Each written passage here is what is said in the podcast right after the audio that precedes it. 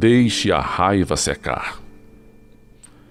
Mariana ficou toda feliz porque ganhou de presente um joguinho de chá, todo azulzinho com bolinhas amarelas.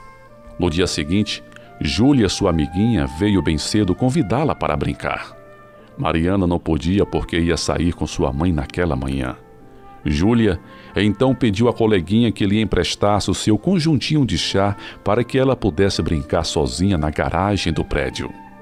Mariana não queria emprestar, mas, com a insistência da amiga, resolveu ceder, fazendo questão de demonstrar todo o seu ciúme por aquele brinquedo tão especial. Ao regressar do passeio, Mariana ficou chocada ao ver o seu conjuntinho de chá jogado no chão.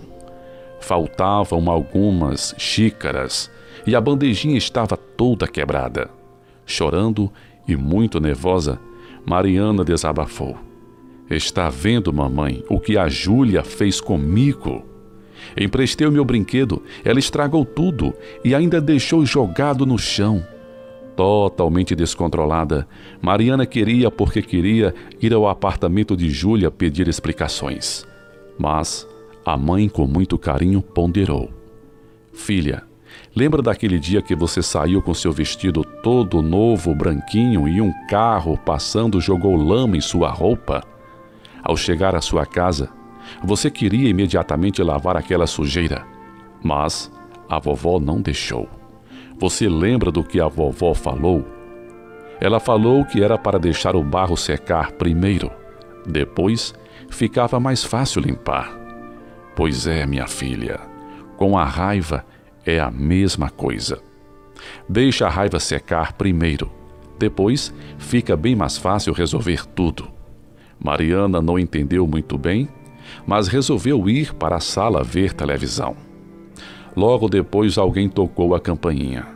Era Júlia, toda sem graça, com um embrulho na mão, sem que houvesse tempo para qualquer pergunta, ela foi falando. Mariana, sabe aquele menino mal da outra rua que fica correndo atrás da gente? Ele veio querendo brincar comigo e eu não deixei. Aí ele ficou bravo e estragou o brinquedo que você havia me emprestado. Quando eu contei para a mamãe, ela ficou preocupada e foi correndo comprar outro brinquedo igualzinho para você. Espero que você não fique com raiva de mim. Não foi minha culpa. Não tem problema, disse Mariana. Minha raiva já secou. E tomando a sua coleguinha pela mão, levou-a para o quarto para contar a história do vestido novo que havia sujado de barro.